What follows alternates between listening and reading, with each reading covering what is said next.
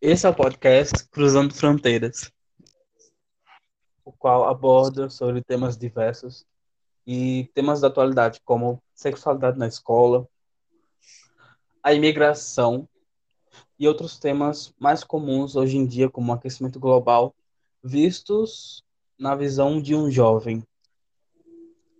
Eu sou o Júlio, eu sou do Brasil, de João Pessoa. E essa é minha amiga. Meu nome é Georgeides e eu sou da Venezuela, do estado Anzoátegui. O estado mais lindo da Venezuela. É, o estado mais lindo. Hoje a gente vai falar sobre um tema, o principal tema do nosso podcast, o, a sexualidade. Gente, se tu quer falar algo para abrir o nosso podcast? Sim. Em primeiro lugar, é, achei muito interessante a sexua- o tema sobre a sexualidade na escola, principalmente na escola, que é onde começa é, o nosso caminho, na verdade, o nosso caminho. Então, que coisa melhor que contar contar nossas próprias experiências, né? No Verdade. caso, eu vou contar um pouco sobre a minha. E em Quando- seguida eu conto a minha. Isso. Então, quando eu tinha eh, 10, 9, 10 anos, mais ou menos, eu era bem pequena ainda.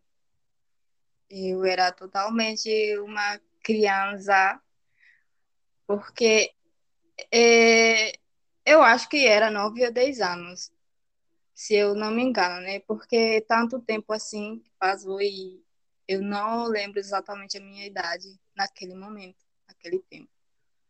Mas só sei que eu estava bem pequena e eu não tinha noção do que era a sexualidade.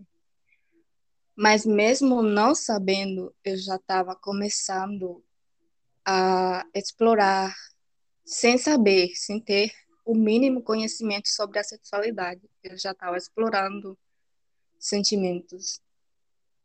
E eu não achava normal o que eu estava sentindo, o, o mundo que eu estava abrindo na minha cabeça e dentro de mim também.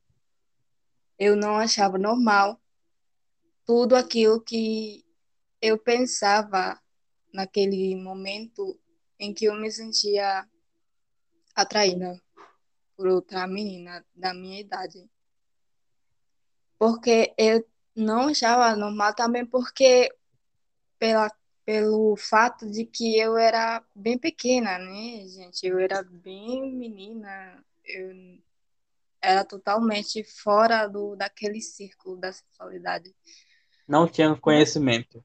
Isso, na minha escola, ainda naque, eh, no ano que eu estava cursando, né? Que na Venezuela a gente não fala ano, porque quando a gente está na, na escola, no ensino fundamental, eh, nós falamos grau, não anos. Então, eh, eu estava em quarto em quarto ou terceiro grau lá na Venezuela, que aqui no Brasil seria ano, quarto ou terceiro ano do ensino fundamental. Então, eu não também não me abria para ninguém, não, não falava com ninguém. Eu era totalmente tímida. Uma timidez que eu acho eu acho que era muito grave porque eu também não era social, não era muito sociável com ninguém, nem com, nem com os meus professores, nem com a minha própria família. Eu era totalmente fechada. Então, não, graças a Deus, eu não tive depressão por causa daqueles pensamentos que eu achava não vou dizer ruim ou bons, porque eu não sabia de nada. Eu não sabia se aquilo era bom, se aquilo não era bom. Então, tá. Com o tempo, eu fui me aceitando a mim mesma. Quando eu fiz 12 anos, eu já passei naquele, naquele tempo, né? Já tinha passado para a escola que lá na Venezuela nós chamamos é, escola grande, porque são realmente são grandes. E aí a gente fica com medo daquelas escolas que são bem grandes e é por isso que a gente na Venezuela todos chamamos essas escolas de escolas grandes. Só te interrompendo, mas eu quero explicar para o pessoal o que significa escolas grandes aqui no Brasil, que seria o ensino fundamental 2, a partir do sexto ano. É isso? Que vai até o ensino médio. É, o ensino médio. Só que lá, é, nas escolas grandes, tem o ensino médio também e o ensino fundamental no ensino fundamental, nas escolas grandes, é até dois anos, que é primeiro e segundo ano. Mas em si, isso é uma questão que rola muito, porque são sistemas de educação diferentes, totalmente diferentes, e enrola um pouco. Mas tem ensino fundamental e ensino médio também nas escolas grandes, só que tem mais ensino, é, ensino médio do que fundamental. Então, a gente, quando entra nessas escolas, a, a gente se encontra é, com pessoas mais é, com idades maiores, né, de é, 17, 16, é, 18, até 18. E é por isso que fica aquele medo dentro da gente quando a gente passa para a, aquele nível, né, para aquelas escolas. Então, quando eu passei para essa escola, eu hum, tinha conhecido anteriormente na, no ensino fundamental, lá na escolinha, é, eu tinha conhecido um esporte que eu nunca na minha vida esperei, assim, que eu ia sentir tanta, tanto amor por esse esporte porque eu não gostava de nenhum esporte. Em si, eu nem sabia do que eu gostava, assim, para eu, para eu é, passar o tempo, assim, para me distrair, né? Que esporte era esse? O handball, o handball. Eu conheci o handball e daí eu comecei a conhecer pessoas outros meninos e meninas, né, da minha idade e outros com é, idades diferentes. Mas é, foi naquele momento em que meus pensamentos e tudo de mim mudou. Eu deixei de ser tímida. E eu acho que foi principalmente por causa desse esporte, porque foi através desse esporte que eu conheci essas pessoas, que atualmente continuam sendo os meus amigos. E é uma, é uma coisa incrível, porque até agora eu fico pensando naqueles momentos em que aquela menina, né, da história, ela me atraía e eu nunca também nunca falei nada para ela. Nunca, porque eu achava também estranho isso, tipo, uma menina contra menina, eu achava estranho, não achava normal, porque normalmente a gente vê um casal homem e mulher. É, o hum. marketing. Isso. É, na novela, por exemplo, um casal principal é sempre homem ou mulher. Isso, também nas séries, né? Nas séries uhum. e nos filmes animados, a gente vê normalmente é, um casal homem e mulher, assim, namorados menina com menino, e assim. Então é então, por já isso vem, que... Já vem desde cedo, desde quando a gente via as novelas, as séries, a pouca a falta de representatividade. Isso, e a pouca falta assim de conhecimento sobre a sexualidade, porque nas séries e nos filmes e na vida cotidiana a gente vê mais é, aquele. Eu penso que é, é em mim, né? Eu penso que é uma, sei lá, uma tradição, porque é, os costumes das pessoas é, do entorno, né, do, do entorno daquele ambiente em que a gente está vivendo, é que eles falam mais em casais, é, como é que se fala, Hetero, heterossexuais.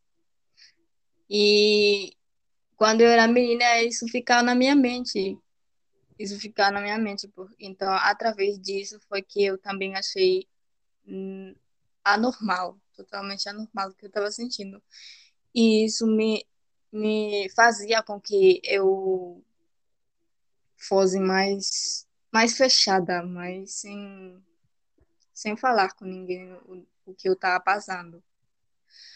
Mas tinha uma, uma parte que dias em que eu não, não aguentava não falar com ninguém, eu sentindo o que eu estava sentindo, e não falar com ninguém, eu, eu precisava falar, eu precisava fazer algo para desabafar.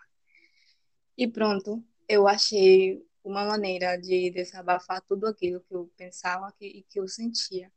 Eu fazia cartas, mas é, eu rasgava também. No final, quando eu terminava de, de escrever as, as cartas, é, eu rasgava ela, eu molhava o papel e eu rasgava e jogava é, no vaso né, do, do banheiro. Ou assim, que, que ninguém percebesse aquele que não, papelzinho que não rasgado. Desse, que não desse para achar, no caso. Isso, que não desse para achar o papelzinho rasgado e molhado e tudo mais. Mas pelo menos no final eu ficava feliz comigo mesma, porque eu desabafava tudo aqui, naque, naquele papel. E o momento de desabafo com o papel passava e eu ficava eu ficava bem comigo mesma. E também houve momentos, né, em que eu falava com o espelho também. Porque eu realmente é, é sério, eu realmente era fechada porque eu desconfiava de todas as pessoas que é, estavam ao meu redor, principalmente a minha família. Tem esse pensamento, né? Meu Deus, o que vai acontecer se eu falar para aquela pessoa que eu sou lésbica? Ela vai me olhar com outros olhos, ela vai me julgar. É, a gente vezes... fica pensando o que será que essa pessoa vai dizer se eu contar para essa pessoa é. tudo isso que eu estou sentindo? Tem um medo, né? Você acha que a é. pessoa vai se afastar de você porque você contou aquilo para ela? E outra pergunta que é que a gente se faz no momento é e se eu contar para essa pessoa, será que essa pessoa vai ficar com com esse segredo ou vai contar para outra pessoa e aí tudo Sim. vai ser, vai explodir aquela bomba. Então, é por isso que também eu não contava para ninguém. Você Só tocou num ponto. e pro Esse... espelho, que eu falava com o meu reflexo no espelho. Eu me achava Esse... louca também. Houve um dia que eu me achei louca. E eu, meu Deus do céu o que, que eu tô fazendo? Mas como... pelo menos é, me fazia bem do que como ela Como foi como era que tu falava? Tu és louca, tu eres louca. Como é que é louca em espanhol? Não, eu não falava, eu não falava que eu era louca. Eu sou. É... Só pensava. Isso.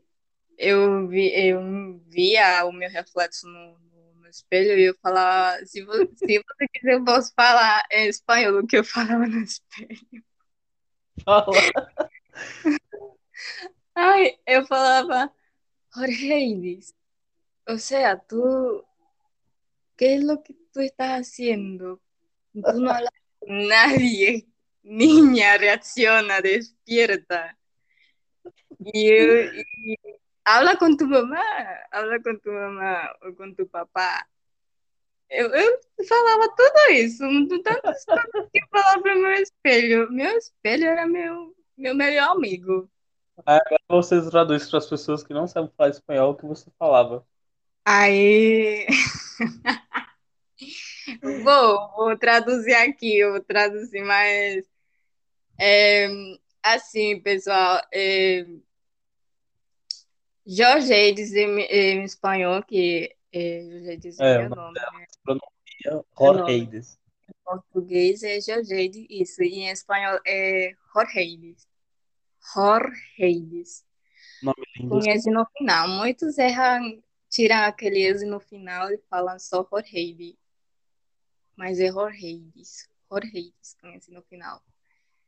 E, pronto, falar para o meu espelho, Jorgeides, menina, acorda.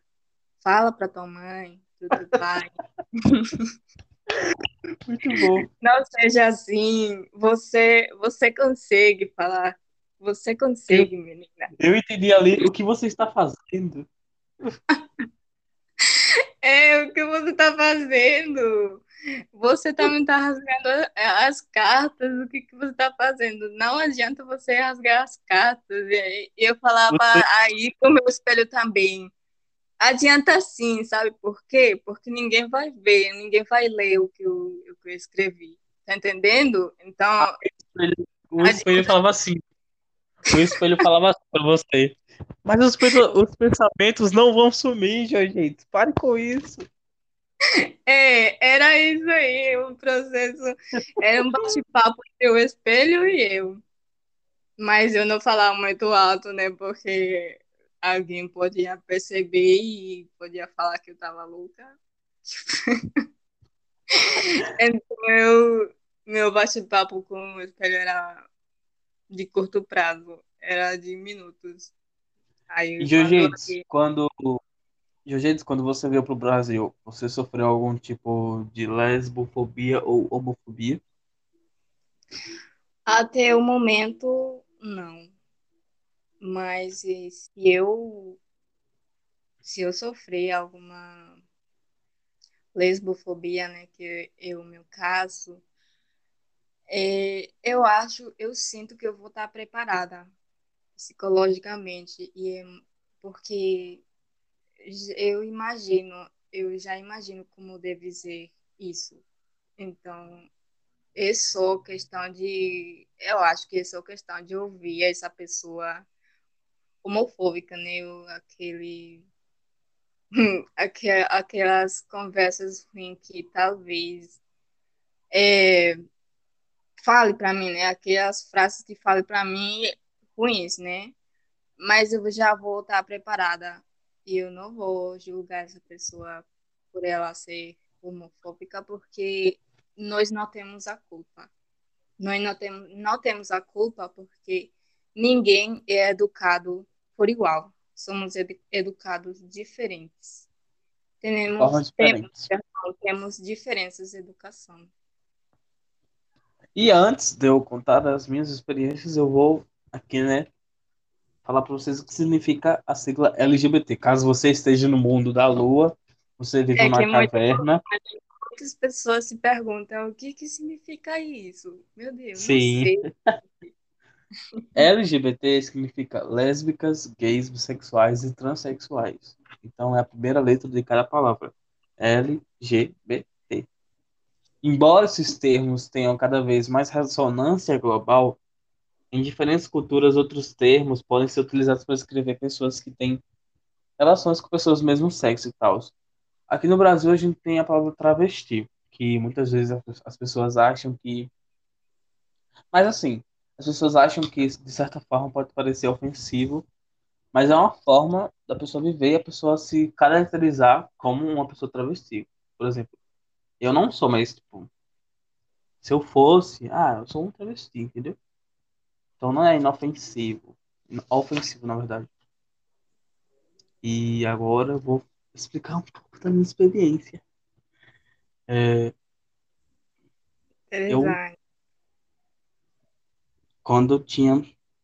Quando eu estava no meu ensino fundamental, eu tinha 13 anos. Eu comecei a pensar sobre quando eu vi um clipe do Rosier. Do, a música era Take Me to Take Me to Church. Leva até a igreja. E no clipe tinha um casal homossexual lutando contra a, a igreja. E no final do clipe, o cara, um dos. Assim, era um casal, então um morreu. No final do clipe, um cara morre do casal. E aí aquilo me tocou muito, eu fiquei refletindo muito aquilo por meses. Até que eu cheguei no Horácio, onde eu conheci pessoas abertamente é, LGBTs e com orgulho de serem LGBTs, que não se escondiam.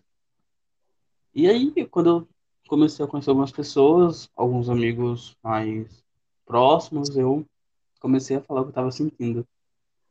Foi esse ponto que tu falou, sobre contar para as outras pessoas e elas falaram para outras pessoas. Eu falei para os meus amigos próximos, para duas amigas próximas. Só isso. E depois toda a escola estava sabendo e eu fiquei muito traumatizado. Eu lembro do dia que estava tendo uma aula de geografia, quando eu fui com a minha garrafinha encher de água e uma pessoa me paralisou no corredor dizendo parabéns, Júlio, por ser sexual. E aí eu, como é que tu sabe? É. Nem eu. Nem eu sei direito. E como é que a pessoa já estava sabendo? Aí eu fiquei paralisado no corredor por, sei lá, 20 minutos. E depois, quando eu vi uma amiga passando, que ela me viu paralisado, tentando não chorar, ela perguntou o que aconteceu. Aí pronto, eu me desabei, pá, em cima dela. E ela começou a me aconselhar. O nome dela é Gabriele, mais conhecida como Gabi por mim. e a gente foi pro refeitório. A gente passou a aula inteira de geografia e de matemática. Geografia era uma aula antes da aula pro almoço. E aí eu passei a aula até o almoço lá chorando, desabafando com ela, porque tinha, tipo, eu tava, eu tinha confiado nessas pessoas. Eu não sei como como eclodiu aquilo, sabe? Tipo, do nada toda a escola tava sabendo. Só se alguém passou, mas eu tava falando tão baixo que, tipo, não dava para saber, não, não tinha como ninguém descobrir. Então foi bem chocante porque eu não estava preparado, sabe, para falar abertamente sobre aquilo. Entendo. Tens alguma pergunta? Sim, eh, os professores, eles também ficaram sabendo sobre o que estava acontecendo com você? Não. Mas alguns professores eu já, já sabia porque eu tinha um contato bem frequente com eles, tipo Liana. Liana é professora de inglês. Ela me, me apoiou muito. Foi uma verdadeira guardiã na escola. Júlia, eu não sei qual poderia ser a sua opinião, mas eu penso que os professores também são motores, assim, no sentido em que eles podem incentivar aos alunos a serem melhores pessoas. Porque, assim, deixa eu te explicar. Tem pessoas que pensam que essa que a orientação sexual, que é, a homossexualidade é uma doença. Tem uhum. gente, muita Sim. gente, principalmente os religiosos. Alguns, não todos, porque tive a oportunidade de conversar esse mesmo assunto com uma evangélica no estado de Roraima, o estado onde eu morava anteriormente. E foi um bate-papo tão, tão confortável porque ela aceitava, é, ela aceitou o, a minha ideologia sobre o assunto, sobretudo porque eu formo parte, eu formo parte de, dessa comunidade. É... Isso se chama mente aberta. Quando você tem a sua crença e seus gostos e você consegue pensar no outro. Também tem uma, uma empatia aí muito grande, porque você e, consegue Então, isso foi o que aconteceu com ela. Precisamente isso. Ela me disse que na Bíblia é, diz que é, nós não podemos julgar o outro. Não julgue para não ser julgado, entendeu? Que nós devemos amar o nosso próximo como a si mesmo. E foi tão lindo conversar com ela sobre isso, porque ela é evangélica e eu achei muito interessante ela conversar sobre isso comigo. Então, continuando aqui. É, sobre esses, sobre esses a questão dos professores, eu acho que os professores, eles são como os nossos pais na escola, né? Porque eles mandam na é. gente, eles, a gente tem que obedecer. Então, os pais, é. eles normalmente de casa, os pais de casa, eles não é, compreendem tão facilmente essa nossa questão de orientação sexual. Mas os professores, eles tendem a ter uma facilidade a entender isso, sabe? Isso. Então, como tá falando, então tem pessoas que pensam que isso é uma doença, principalmente os religiosos e também nossos alguns, né, de, de alguns de nós. Então, se a gente for comparar uma doença com sentimentos, com emoções, com a felicidade que a gente sente quando acontece tudo isso dentro de nós, é, não é uma doença. Não é uma doença nem física, psicológica, não é uma doença. E eu não estou é, falando hum, por mim. Por, por todos nós. Isso. Porque é realmente é absurdo falar, pensar, ter aquele pensamento que é uma doença. Uma doença, vamos supor, você está com febre, isso é uma doença. Você vai no médico e o médico vai lhe. É, Diagnosticar. Isso. E vai mandar aquela receita, né? Aquela receita com aqueles remédios todos. Pronto, e esses remédios vão curar a sua febre. Mas um sentimento que a gente chama de sentimento de atração, principalmente, não é, não tem cura. Não, eu, até o momento eu não sei se tem um remédio, algum medicamento. Nunca terá. E aquele sentimento. Não tem. E, e até psicológicos, psicólogos, perdão, eles falam que não tem, não tem como é, evitar isso nas pessoas. Até é, eu estive lendo um, um artigo que falava sobre é, o Papa, que ele disse que aquelas pessoas é, de orientação sexual diferentes, no caso das pessoas homossexuais, elas têm direitos ao casamento, né, por civil. Aí todo mundo, todo mundo se surpreendeu com aquilo que esse papa disse, né, até eu, porque eu um papa, né, um religioso, super religioso, falando disso, então, isso serve como um argumento a mais para mostrar àquelas pessoas que pensam, que têm aquele pensamento sobre que a homossexualidade é uma doença, que não é uma doença. Então, é por isso que, como todos os professores que já têm falado sobre educação, em algumas palestras que já teve na escola, é, é, tudo começa pela educação em casa. Então é por isso que não tem como, como posso dizer, não tem como julgar aquela pessoa.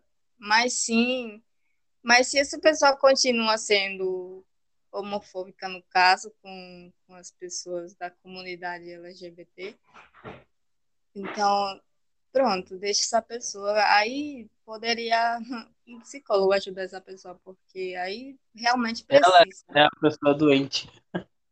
Né? Eu então, quero. Pode falar. Termina. Termina o ponto. Pode continuar. Não, pode continuar. Eu já falei o que eu ia falar. Não, vou recomendar um livro chamado Todas as Pessoas Contam, da Kristen Roskft.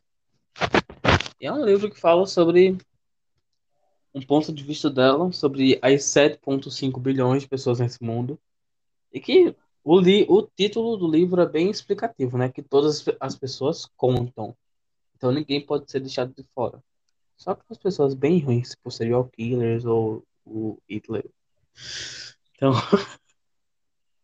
Agora tu pode terminar teu ponto. Para culminar, né? Para concluir. É...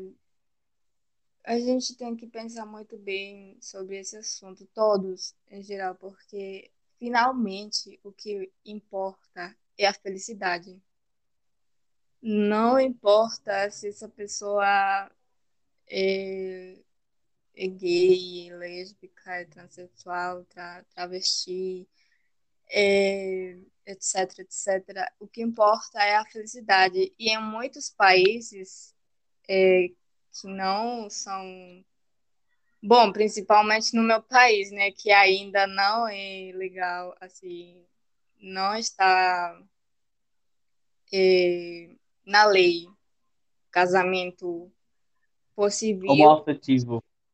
Isso, o casamento homoafetivo. Não está legalizado isso lá no meu país.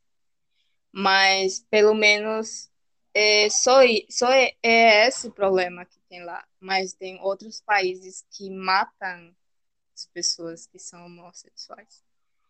E aí eu me, eu me pergunto, essas pessoas serão felizes matando outras pessoas? O que é o que essas pessoas sentem quando aquela pessoa é morta por ser homossexual? É por ser feliz, Sim. sentindo o que sente. Será que essa pessoa que causou ou matou essa outra pessoa homossexual se sente feliz com isso? E essa é a minha pergunta. Mas, na verdade, não, não tenho como ter uma resposta, né? Porque não sei. Eu acho que sim, porque se eles continuam fazendo eu isso. também.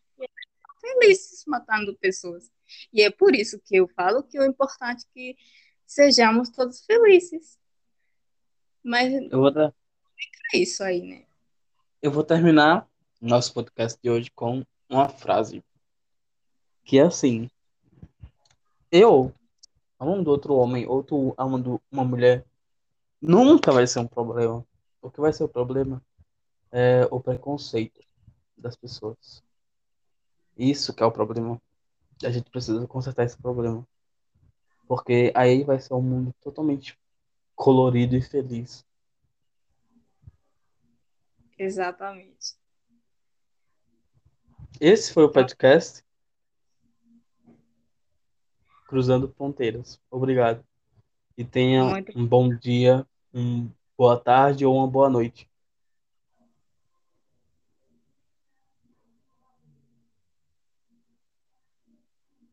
Vai se despedir? Boa noite ou bom dia, boa tarde para todos vocês. E Espero que tenham gostado do nosso bate-papo. E que vocês usem máscaras, vacinem. E fora Isso. Covid, viva o SUS.